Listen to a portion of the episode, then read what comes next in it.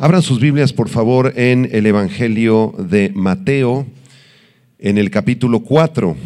Mateo capítulo 4, versículos del 1 al 11, en un tema titulado Las tentaciones de Jesucristo. Las tentaciones de Jesucristo. Pasaje sin duda muy interesante. El nombre Mateo significa regalo de Dios eso es lo que quiere decir el nombre de este evangelista. Y ahí en el capítulo 4, versículo del 1 al 11, nos relata Mateo cómo el Señor Jesucristo fue tentado. Dice así. Entonces Jesús fue llevado por el Espíritu al desierto para ser tentado por el diablo.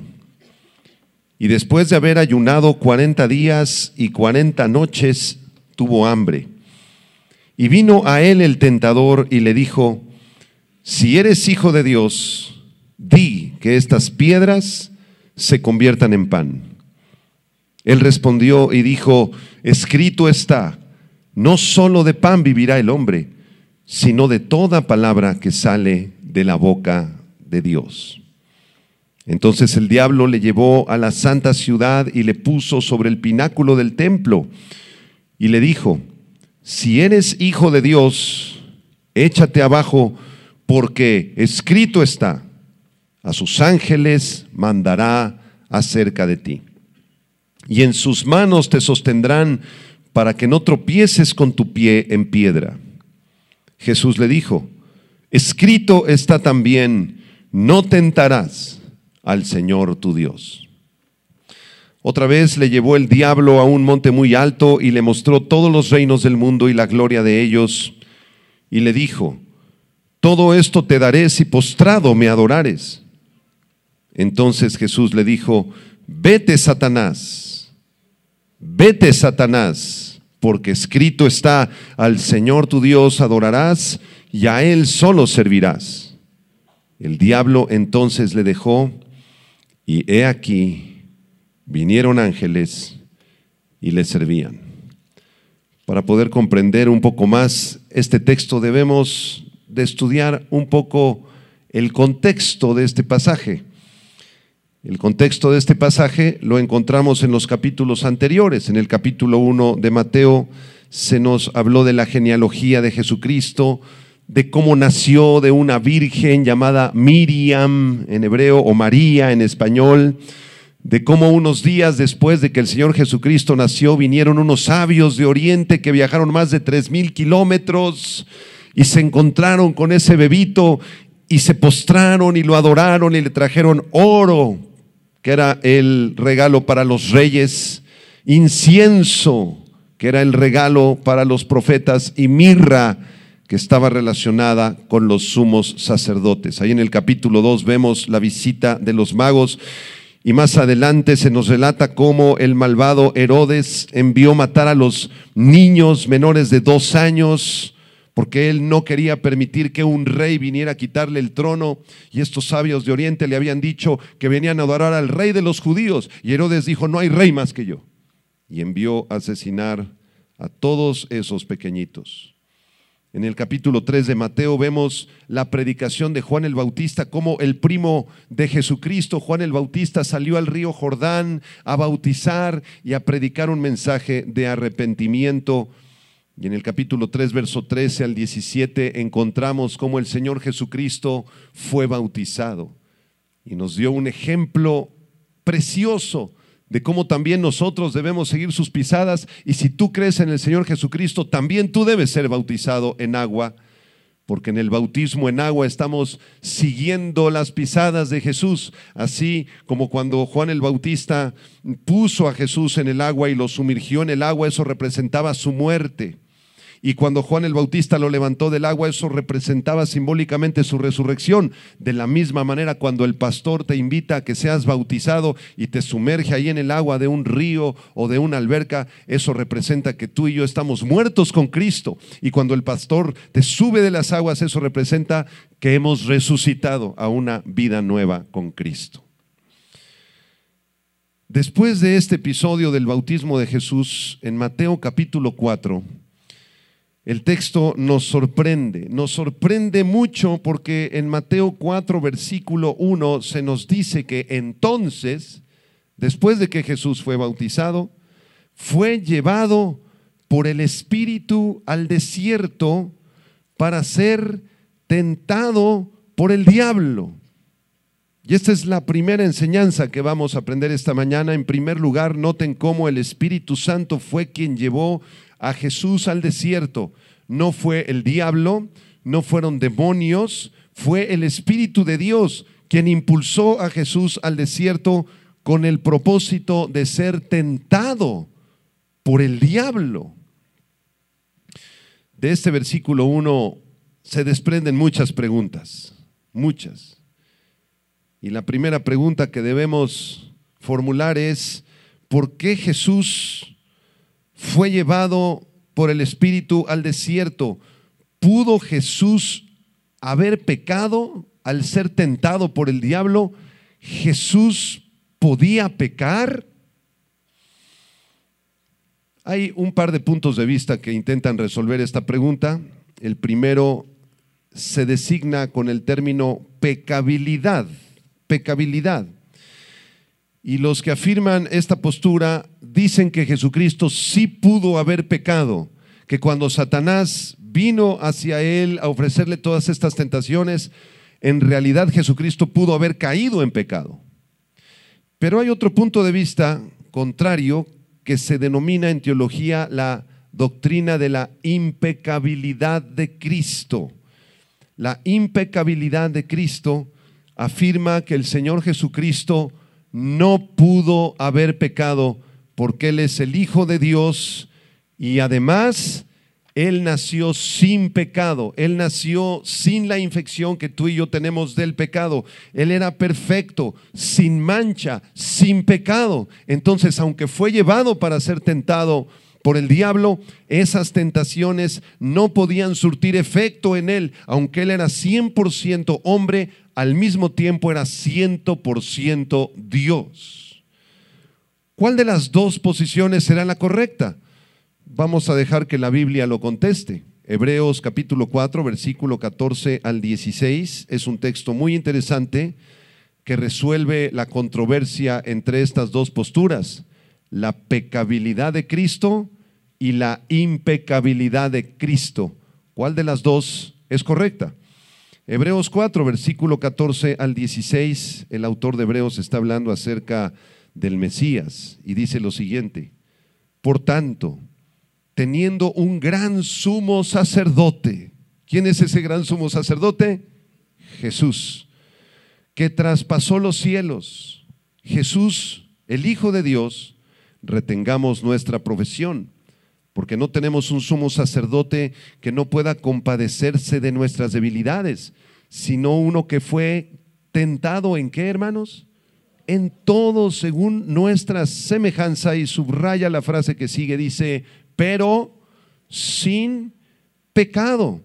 Nuestro sumo sacerdote, el Señor Jesucristo, se compadece en nuestras debilidades él fue tentado en todas las áreas posibles. Pastor, pero Él fue tentado en el área de la comida. Sí, claro que sí. ¿Fue tentado en el área de las adicciones? Sí, desde luego que sí, fue tentado en esa área. Jesucristo fue tentado en el área de la inmoralidad sexual, también fue tentado en esa área. En todo fue Él tentado, versículo 15, según nuestra semejanza, pero sin pecado. Y miren lo que dice el verso 16, precioso. Acerquémonos pues confiadamente al trono de la gracia para alcanzar misericordia y hallar gracia en el oportuno socorro. Si tú y yo somos tentados, podemos acercarnos a Él. Podemos acercarnos al trono de la gracia porque Él nos comprende, Él nos entiende, Él fue tentado en todo. La única diferencia entre Él y nosotros es que Él es sin pecado. Segunda de Corintios capítulo 5 versículo 21 también resuelve esta controversia teológica entre las doctrinas de la pecabilidad y la impecabilidad de Cristo. Segunda Corintios 5:21 dice: al que no conoció pecado. ¿A quién se refiere? A Jesús. Por nosotros, Dios lo hizo pecado para que nosotros fuésemos hechos justicia de Dios en él. Con estos dos versículos estamos confirmando la doctrina de la impecabilidad de Cristo como correcta. El Señor Jesucristo era 100% hombre, 100% Dios, fue llevado por el Espíritu al desierto y aunque fue tentado duramente por el diablo, Él no conoció pecado. Él nunca cometió ningún pecado. Él se compadece de nuestras debilidades y fue tentado en todo, pero sin pecado. De manera que hemos demostrado que la doctrina correcta es la doctrina de la impecabilidad de Cristo. Y ahora surge una segunda pregunta. ¿Por qué razón entonces, si el Señor Jesucristo no, no podía pecar en realidad, ¿por qué entonces tuvo que ser tentado? ¿Por qué razón el Espíritu lo llevó al desierto si Jesucristo no iba a pecar de cualquier manera? Y la respuesta es sencilla. La respuesta es que el carácter de Jesús tenía que ser probado por el Padre, porque aunque es cierto que Él es 100% Dios, también es cierto que era un hombre común y corriente como tú y como yo, de carne y hueso. No porque Jesús tuviera que demostrarle nada al Padre, sino porque tenía que ser aprobado por el Padre, probado por el Padre, porque Jesucristo era el Cordero de Dios que quita el pecado del mundo, el Cordero sin mancha. Y esto solo lo podía hacer soportando la tentación del diablo antes de iniciar su ministerio público. Si ustedes ven el contexto del pasaje en Mateo 4, versículo 12, hay un título en algunas Biblias, versión Reina Valera, y ese título dice, Jesús principia su ministerio público. Entonces, cuando Jesús inicia su ministerio público en el versículo 12, es porque ya había sido aprobado, porque el Padre ya lo había aprobado, ya estaba él autorizado, él era el Cordero de Dios que quita el pecado del mundo. Esto que estamos relatando de las tentaciones de Jesucristo fue la prueba, el examen final que Cristo tenía que pasar antes de iniciar su ministerio público. Y esto nos lleva a otra pregunta más muchas preguntas esta mañana. ¿Puede una persona impecable ser tentada? ¿Podía Jesucristo en su condición del Cordero de Dios, de su impecabilidad, ser tentado? Y la respuesta nos la da el pasaje. Desde luego que podía ser tentado. Una persona impecable es tentable. Debido al hecho que Cristo es Dios, Él no podía pecar, pero debido al hecho de que él es hombre, era tentable. Estas dos naturalezas, la naturaleza divina y la naturaleza humana, coexisten en el Señor Jesucristo, porque él fue engendrado por el Espíritu Santo.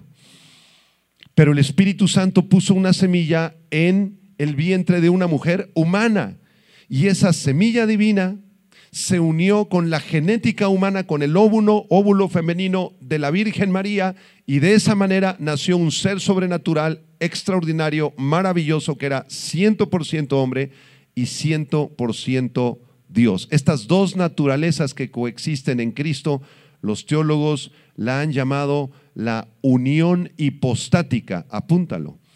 La unión hipostática es esa condición que los teólogos describen en la persona de Jesucristo. Es decir, Él es completamente hombre y completamente Dios al mismo tiempo. Vamos a demostrar esto en la carta de Pablo a los filipenses, si me acompañas, Filipenses capítulo 2, versículo 6 al 11. ¿Qué dice el apóstol Pablo aquí en Filipenses 2 del 6 al 11? Las siguientes palabras. Está hablando de Jesucristo y dice, el cual es decir, Cristo, siendo en forma de Dios, no estimó el ser igual a Dios como cosa a que aferrarse.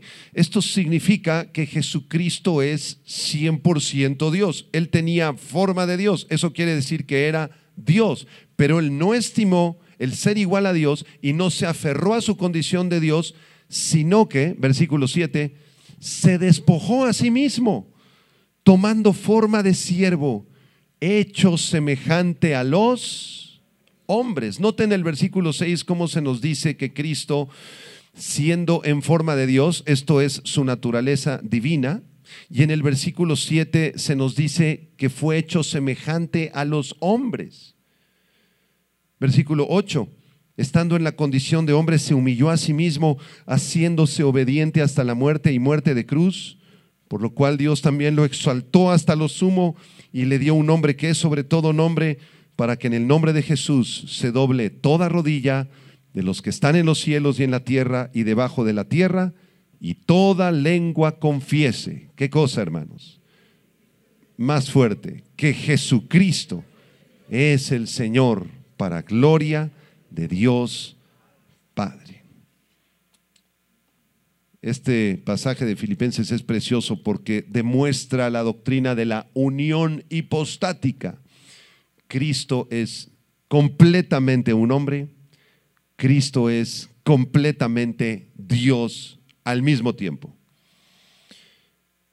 Y esto nos lleva a formular otra pregunta más, que es la siguiente. Si Dios es soberano sobre Satanás, si Dios gobierna sobre Satanás, entonces, ¿fue Dios en realidad el que tentó a Jesucristo? El pasaje dice que fue llevado por el Espíritu para ser tentado por el diablo, pero ¿quién gobierna sobre todas las cosas? ¿Quién gobierna sobre el diablo? Dios. Por lo tanto, ¿fue Dios entonces el que tentó a Jesucristo? La respuesta es no. La respuesta es negativa. Dios permitió que su hijo fuera tentado para probarlo. Sin embargo, no fue Dios el que tentó a su hijo Jesucristo, porque la Biblia enseña que Dios no tienta a nadie, ni puede ser tentado por nadie. Vamos a la carta del apóstol Santiago, capítulo 1, versículo 13 al 15. Santiago 1, del 13 al 15. Dice así.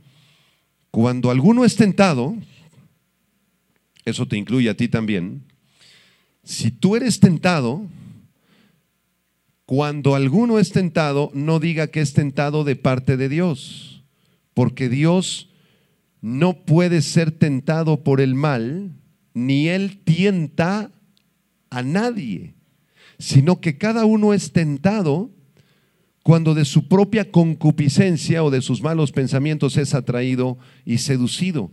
Entonces la concupiscencia, después que ha concebido, da a luz al pecado y el pecado, siendo consumado, da a luz la muerte.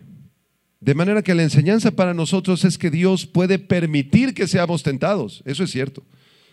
Dios te puede llevar al desierto para ser tentado por el diablo. Dios puede permitir que los demonios de Satanás y Satanás mismo vengan y nos tienten. Pero esto no significa que Dios sea el que nos tienta. Dios permite las tentaciones, pero Dios no nos tienta. De manera que nuestra pregunta ha sido resuelta. ¿Dios fue el que tentó a Cristo? No, de ninguna manera. Dios no tentó a Cristo pero sí permitió que Cristo fuera tentado por el diablo. Y esto nos lleva a una última pregunta en el versículo 1. Esta pregunta es, ¿por qué Jesús fue llevado al desierto entonces? ¿Por qué Jesús fue llevado al desierto? Bueno, porque el desierto en la Biblia representa un lugar de prueba. El desierto es un lugar árido, es un lugar caluroso, es un lugar inhóspito. Por esta razón Jesucristo fue llevado al desierto para enfrentar al diablo y para enfrentar las tentaciones más graves, más terribles y más tremendas que el diablo podía ofrecerle a un ser humano.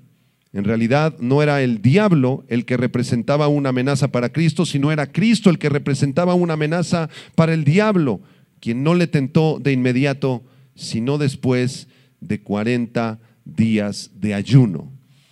El pasaje relata que Jesucristo ayunó durante 40 días. Quiero mostrarles un texto en Hebreos capítulo 2, versículo 18. Hebreos 2, 18 dice, pues en cuanto él mismo padeció siendo tentado, está hablando del Señor Jesucristo. El autor de Hebreos nos dice, Cristo padeció siendo tentado. Fue una prueba tremenda para Jesús. Y la última parte del versículo dice, es poderoso para socorrer a los que son tentados. Él padeció las tentaciones más terribles en el desierto.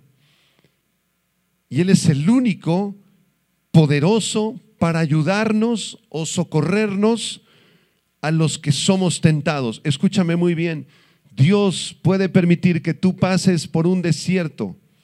Dios te puede llevar a un lugar árido, terrible, doloroso en tu vida y ahí serás tentado. ¿Por qué razón Dios permite esto? Para probar tu corazón, para perfeccionar tu fe, para demostrarte que debes depender de Él, del Señor Jesucristo, en todas tus tentaciones. Tal vez algunos digan esta mañana, pastor, pero últimamente yo no he sido tentado por el diablo. Yo te diría, pues con razón tienes cara de querubín, a lo mejor ya tienes un cuerpo transfigurado y glorificado, porque yo sí he sido tentado por el diablo todos los días. El Señor va a permitir que pasemos por pruebas, por desiertos, angustias, problemas económicos, problemas de salud, problemas con los hijos, problemas en el trabajo. Y ahí Dios permitirá que Satanás y sus demonios nos tienten a todos los creyentes, porque eso es parte del plan de Dios para nuestras vidas. He terminado de explicar el versículo 1. Vamos al versículo 2. Mateo 4, versículo 2. ¿Qué dice Mateo 4, 2?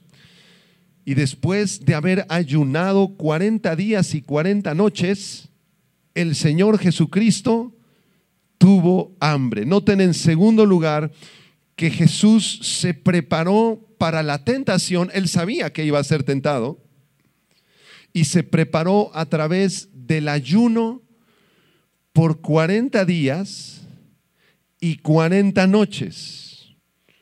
Y aquí surgen muchas más preguntas. Una de ellas, ¿por qué razón tuvo que ser exactamente un tiempo de 40 días y 40 noches de preparación para enfrentar a Satanás?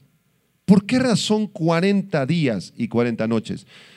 Y la respuesta es interesante. El número 40 en la Biblia siempre implica un tiempo de prueba y de juicio, una preparación para recibir una respuesta de parte de Dios. En el Antiguo Testamento así era.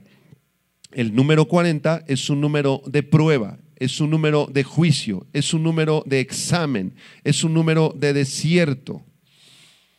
Y aquí en Mateo capítulo 4 estamos todavía en el Antiguo Testamento. Esto no quiere decir que usted tenga que meterse a partir de mañana 40 días y al final de los 40 días Satanás va a venir a, tentarlo a usted. No, no, no, porque estamos en otro tiempo ahora, estamos en el tiempo de la gracia. Pero en Mateo capítulo 4 todavía estamos en el Antiguo Testamento. ¿Cómo es posible, pastor? Sí, porque el Nuevo Testamento inició hasta Hechos capítulo 2 cuando viene el Espíritu Santo. Así que este pasaje debemos interpretarlo a la luz de otros pasajes del Antiguo Testamento. Por ejemplo, Génesis capítulo 7, versículo 4. Génesis 7, 4 dice que pasados aún siete días, está hablando el Señor, yo haré llover sobre la tierra cuarenta días y cuarenta noches y raeré de sobre la faz de la tierra a todo ser viviente que hice.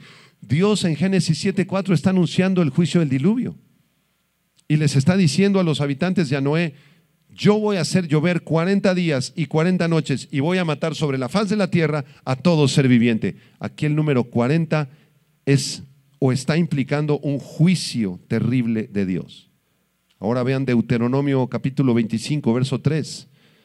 Deuteronomio 25, 3 dice, se podrá dar 40 azotes, no más, no sea que si lo hieren con muchos azotes más que estos, se sienta tu hermano envilecido delante de tus ojos. Es decir, cuando en la nación de Israel capturaban a alguien que estaba en pecado, que había robado, que había mentido, que había adulterado, lo tomaban y le daban ¿cuántos azotes? 40. Entonces aquí el número 40 implica también juicio. Ahora vean Éxodo 34, versículo 28, porque en este texto el número 40 implica un tiempo de preparación para recibir respuesta de Dios. Éxodo 34, 28 nos narra la historia de Moisés y dice que él estuvo allí con Jehová 40 días y 40 noches. No comió pan ni bebió agua y escribió en tablas las palabras del pacto, los diez mandamientos. Moisés se preparó durante 40 días y 40 noches para recibir la ley, para recibir la revelación de Dios. Aquí el número 40 implica o representa un tiempo de preparación. Y el número 40 también representa un número de prueba. Deuteronomio 29, versículo 5 dice, y yo os he traído 40 años en el desierto, vuestros vestidos no se han envejecido sobre vosotros, ni vuestro calzado se ha envejecido sobre vuestros pies. Aquí el Señor se está refiriendo a la nación de Israel, al pueblo de Israel, y les dice, yo los he traído 40 años en el desierto. Aquí el número 40 implica un tiempo de prueba, un tiempo de prueba para la nación de Israel. Si regresamos a nuestro pasaje en Mateo capítulo 4, en el versículo 2, observamos cómo el Señor Jesucristo estuvo ayunando 40 días y 40 noches. Fue un tiempo de preparación. Él se estaba preparando para la prueba que vendría de parte de Dios, para las tentaciones de Satanás. Y aquí hay una lección muy importante para nosotros como cristianos. Dios va a permitir que tú pases un tiempo de pruebas Dios va a permitir que el enemigo venga sobre tu vida y sobre la mía para tentarnos, en todas las áreas, ¿eh? en todas. ¿Qué vas a hacer tú para prepararte? Pues nada, hermano. ¿Cómo que nada? En el versículo 2, la Biblia nos habla de la disciplina del ayuno y de la oración. Los cristianos debemos estar en ayuno y en oración constantemente, imitando el ejemplo del Señor Jesucristo. Debemos ser personas que amen la oración y que ayunemos frecuentemente, porque las tentaciones vienen más adelante en tu vida. Y si tú no eres un creyente que te gusta la oración, que practicas el ayuno frecuentemente, cuando vengan las tentaciones, ¿qué va a pasar? Vas a caer, vas a caer. La única forma de, enfrentar las tentaciones y poder tener victoria es a través de la oración y del ayuno. La consejería no va a resolver el hecho de que tú seas tentado. Que vengas con el pastor y pidas platicar con el pastor cinco horas y media y que llores y te desahogues, tampoco va a ayudar mucho que te congregues en todos los servicios y vengas a todos los congresos tampoco te va a ayudar mucho. Lo único que te va a fortalecer a la hora de la verdad, cuando estés tú solo siendo enfrentado con Satanás y sus demonios y tengas de este lado al Señor y la palabra de Dios y de este lado las tentaciones y Satanás, lo único que te va a sacar adelante es el ayuno y la oración. Porque así lo dice el texto en Mateo capítulo 4, versículo 2. Mateo 4, 2 no dice, y Jesús fue y lloró porque se sintió muy angustiado. Y Jesús fue y se congregó a todos los congresos que había en su tiempo en las sinagogas. Y Jesús vino a pedir consejería con el sumo sacerdote. No dice eso. Jesús dice que Jesús ayunó 40 días y 40 noches. ¿Y qué pasó después? Mateo 4, versículo 2, el final del versículo dice, y Jesús tuvo hambre. ¿Por qué tuvo hambre el Señor? ¿Que no es el Dios todopoderoso en la carne? ¿Que no pudo haber controlado sus deseos humanos de comer? No, porque Él era ciento por ciento hombre también. Jesús tuvo hambre. ¿Es pecado tener hambre, hermanos? No, de ninguna manera. Versículo 3. Y aquí en el versículo 3 en adelante vienen todas las áreas en las que Jesucristo fue tentado. Vamos al versículo 3. Dice que vino a él el tentador. ¿Quién es el tentador, hermanos? Peirazzo en griego significa el que induce a pecar. Satanás. Satanás quiso inducir a pecar a Cristo, aunque sabía de antemano que era una batalla perdida, porque él, Jesucristo, no podía pecar. Aunque él sabía que era una batalla perdida, vino al Señor Jesucristo y le dijo, versículo 3, si eres hijo de Dios, di que estas piedras se conviertan en pan. Satanás, en primer lugar, tienta al Señor Jesucristo en su identidad. Vean el versículo 3, dice, si eres hijo de Dios, si en realidad tú eres el Hijo de Dios, si en realidad tú eres el Mesías, y esa frase implica que Satanás está tentando la identidad del Señor Jesucristo. ¿Realmente eres el Hijo de Dios? Oye, ¿estás seguro que eres el Mesías? ¿No te habrás confundido? ¿No será que tu padre es un mentiroso y en realidad tú no eres el Hijo de Dios y eres solamente un ser humano igual que cualquiera de los demás? ¿Realmente viniste a salvar a la humanidad? ¿Realmente eres el Cristo? Esa es la tentación que le arroja aquí Satanás. Y es la misma tentación en la que todos nosotros somos tentados frecuentemente por el diablo. Cuando Satanás viene y nos quiere susurrar al oído y nos dice, ¿con qué Dios te ha dicho? Como lo hizo en Génesis capítulo 3 con Eva, ¿con qué Dios ha dicho que Él es tu ayudador? ¿Será realidad que el Salmo 91 contiene promesas maravillosas? ¿No serán mentiras?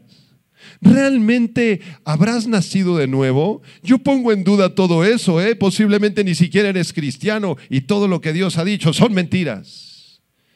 Y es una tentación muy fuerte en nuestra mente, en nuestro corazón, sobre todo cuando estamos bajo presión, en un hospital, en una prueba tremenda, cuando el hijo se fue de la casa, cuando nos quedamos sin trabajo y ahí leemos las promesas de Dios, no he visto justo desamparado ni su descendencia que mendigue el pan y vienen las dudas. ¿Realmente es cierto ese versículo? No tenemos trabajo, no tenemos dinero, no tenemos con qué pagar las cuentas. ¿Será cierto eso que dijo Dios? Y Satanás aprovecha esos momentos de prueba para tentarnos en nuestra identidad. Sin embargo, si tú eres un verdadero hijo de Dios, una verdadera hija de Dios, vas a contestarle a Satanás con la palabra de Dios. Sí es verdad, porque la palabra de Dios es viva y eficaz y más cortante que una espada de dos filos. Y todo lo que Dios ha dicho es cierto y es correcto y es verdadero. Satanás vino en el versículo 3 al Señor Jesucristo, tentó su identidad, si eres hijo de Dios, y a continuación arroja una tentación tremenda. Di que estas piedras se conviertan en pan. Dile a estas piedras que se conviertan en panes. Hermanos, tenía el Señor Jesucristo el poder para convertir esas piedras en panes y comérselas? Claro que sí, desde luego que sí. Satanás no tenía la menor duda en su mente de que Jesucristo era el Hijo de Dios, pero su deseo era hacer que Jesús violara el plan de Dios, que empleara sus poderes divinos que había puesto Jesús a un lado para de esa manera ser independiente de Dios. Esa era la tentación. Dile a estas piedras que se conviertan en panes. Jesucristo pudo haber usado su poder divino, pero él limitó su divinidad. Porque si hubiera usado sus poderes divinos y hubiera convertido las piedras en panes, le hubiera dicho a su padre, ya no te necesito, padre, yo me las arreglo por mí mismo. Y eso era un pecado de orgullo y de soberbia muy grande. ¿Cuál fue la respuesta del Señor Jesucristo? Vean ahí la respuesta en el versículo 4, Mateo 4, versículo 4. Jesucristo le respondió y le dijo, escrito está, no solo de pan vivirá el hombre, sino de toda palabra que sale de la boca de Dios. El Señor Jesucristo no está inventando cosas nuevas aquí en el versículo 4. El Señor Jesucristo está citando Deuteronomio capítulo 8, versículo del 1 al 3. Lo voy a leer. Deuteronomio 8, del 1 al 3, dice, Cuidaréis de poner por obra todo mandamiento que yo os ordeno hoy para que viváis y seáis multiplicados y entréis y poseáis la tierra que Jehová prometió con juramento a vuestros padres. Y te acordarás de todo el camino por donde te ha traído Jehová tu Dios estos 40 años en el desierto para afligirte, para probarte, para saber lo que había en tu corazón si habías de guardar o no sus mandamientos. Para esto son las pruebas. Para esto Dios envía a Satanás para tentarnos a los cristianos, para saber qué hay en nuestro corazón. Si realmente crees en el Señor, en las buenas y en las malas, o si tu fe es de papel y se rompe en la primera tentación. Versículo 3, Deuteronomio 8:3, y te afligió.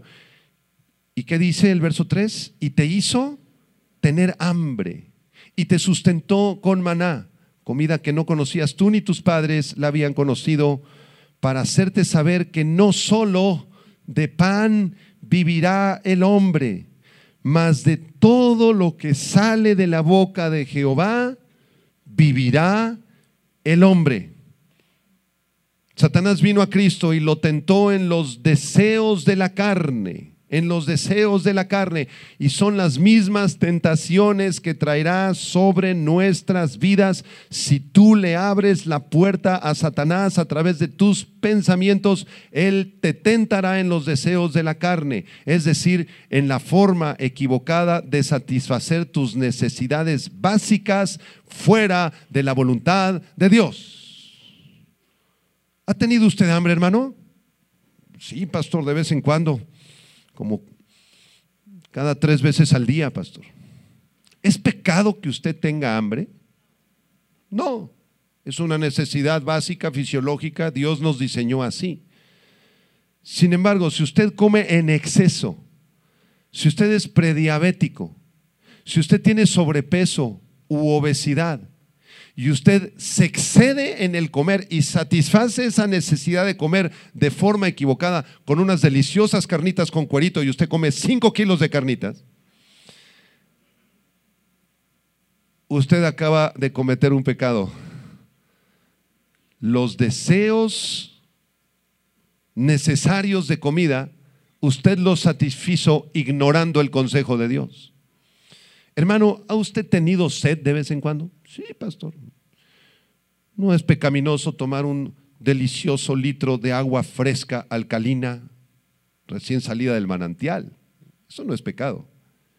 Pero si usted satisface sus deseos de beber a través de medio, litro de bacardí y de dos litros de cerveza, usted está cayendo en un deseo de la carne y está satisfaciendo su deseo de, tomar agua a través de un pecado. Usted está pecando.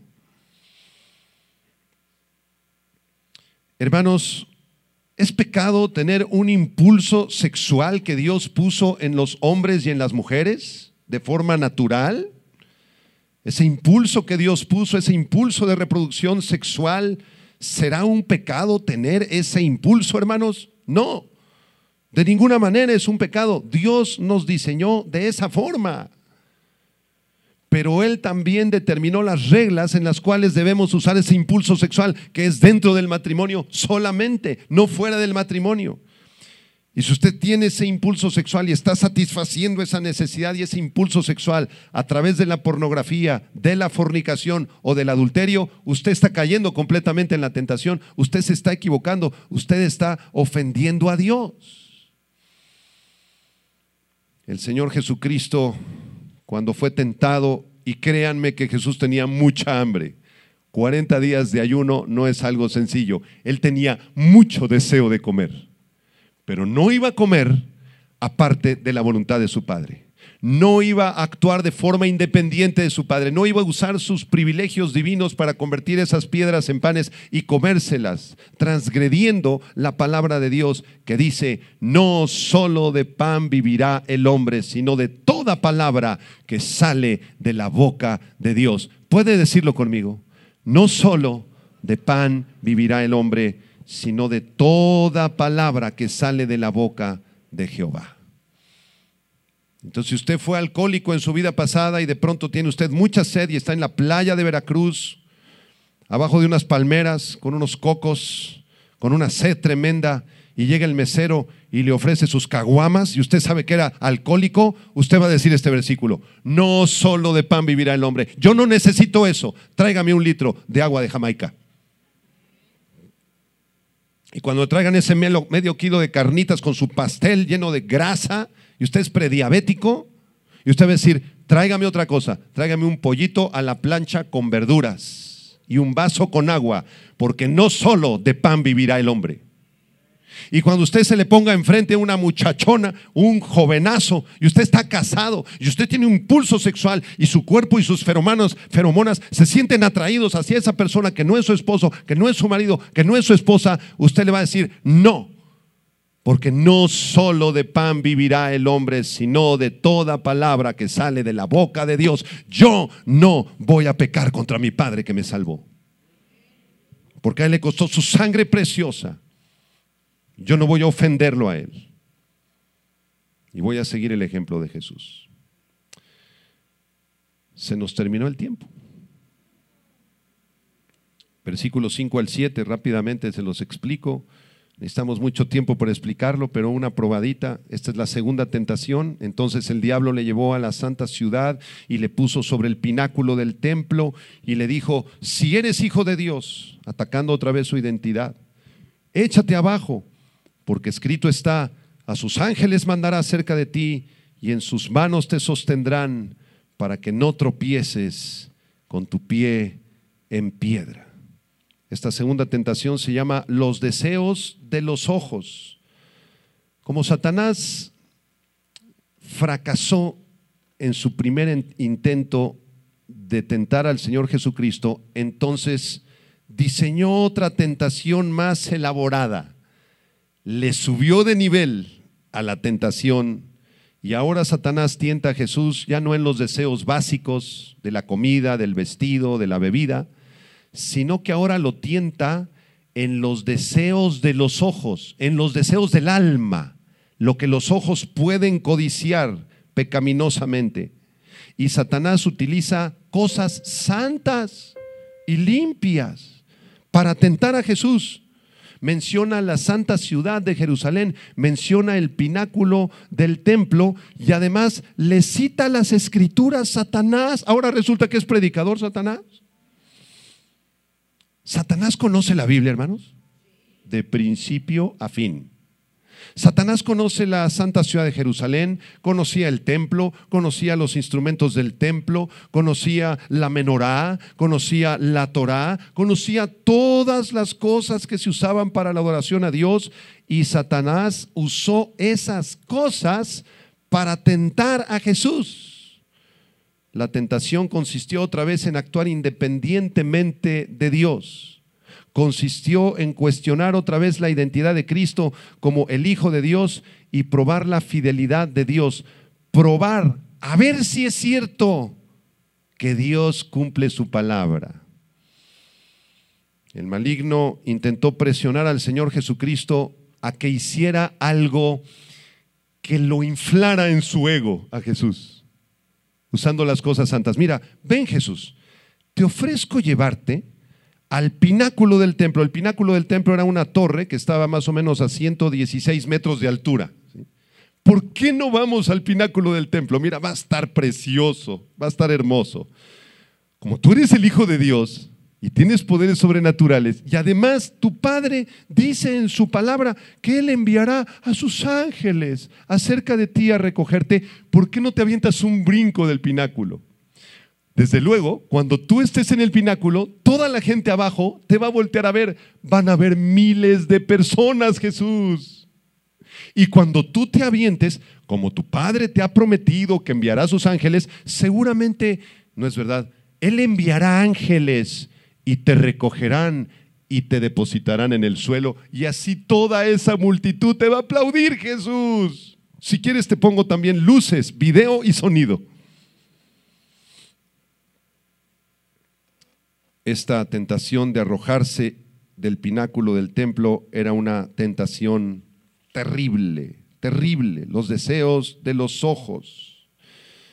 Y Jesucristo le contesta en el versículo 7, escrito está también, no tentarás al Señor tu Dios. ¿Cuál es la enseñanza para nosotros, hermanos? El diablo también va a venir a tentarnos en esta área de los deseos de los ojos o del alma. El diablo va a utilizar la iglesia las predicaciones, la palabra de Dios para tentarte y que se infle tu ego.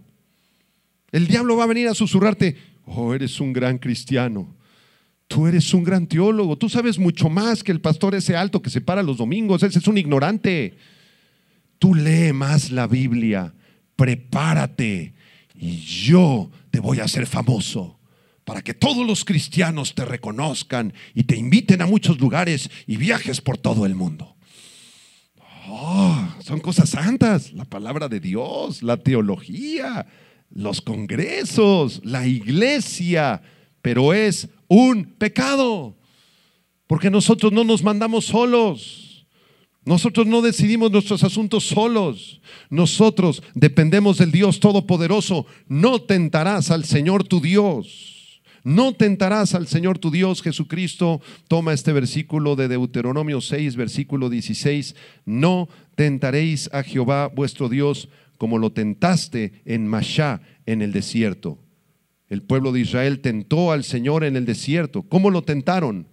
Se quejaron de él, altercaron con él, pusieron en duda su palabra, murmuraron de sus líderes, se quejaron contra Moisés, se rebelaron y dijeron, nosotros somos mejores que Moisés, ¿por qué no nos regresamos a Egipto? Este Dios no es tan poderoso como nosotros pensábamos. A ver Moisés, que haga salir agua de la roca, a ver Moisés, queremos comer carne. Y el Señor les envió unas codornices hasta que le salió la carne de las codornices, todo lo que se comieron por la nariz le salió, porque eran unos rebeldes.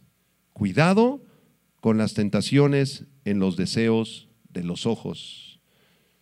Las cosas que nos inflan, que nos hacen sentir importantes, que llenan nuestro orgullo, nuestra soberbia, nos sentimos superiores a los demás, pensamos que somos mejores que los demás y usamos cosas santas. Lo que pasa es que yo ya nací de nuevo, hermano, yo me congrego hace 28 años en esta iglesia y me siento en la tercera fila y nadie me va a quitar de esa tercera fila. Y todos los demás que han llegado nuevos son, no son más que pecadores. Yo ya soy nacido de nuevo. ¿Qué? Eso se llama orgullo, soberbia, religiosidad, porque Jesucristo no vino a salvar a los justos, Él vino a buscar y a salvar lo que se había perdido. Bienvenidos todos los pecadores, yo soy el primero de ellos. Hasta aquí tenemos que detenernos. Cierre sus ojos. Señor, gracias te damos por este pasaje tan extraordinario, tan precioso. Muchas enseñanzas en este pasaje, Señor.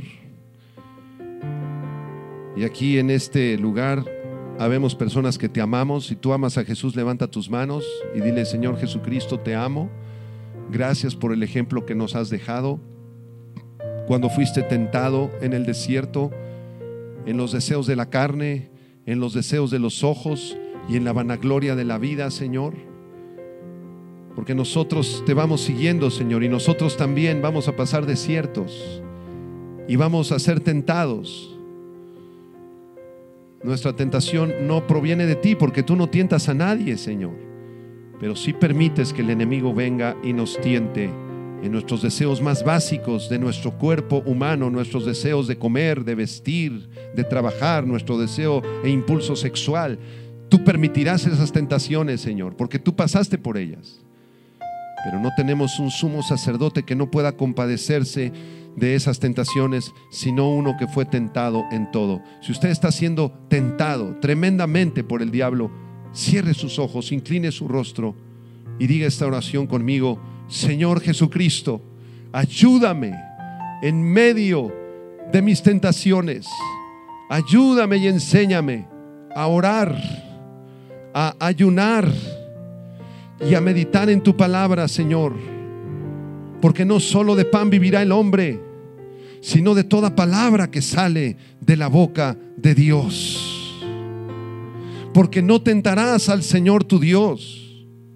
y porque escrito está, al Señor tu Dios adorarás y a Él solo servirás. Levanta tus manos y adora al Señor. Dile, Señor, te adoro con todo mi ser, con todo mi corazón. Fortalece mi vida espiritual. Que tu Espíritu Santo, Señor, me inunde, me llene.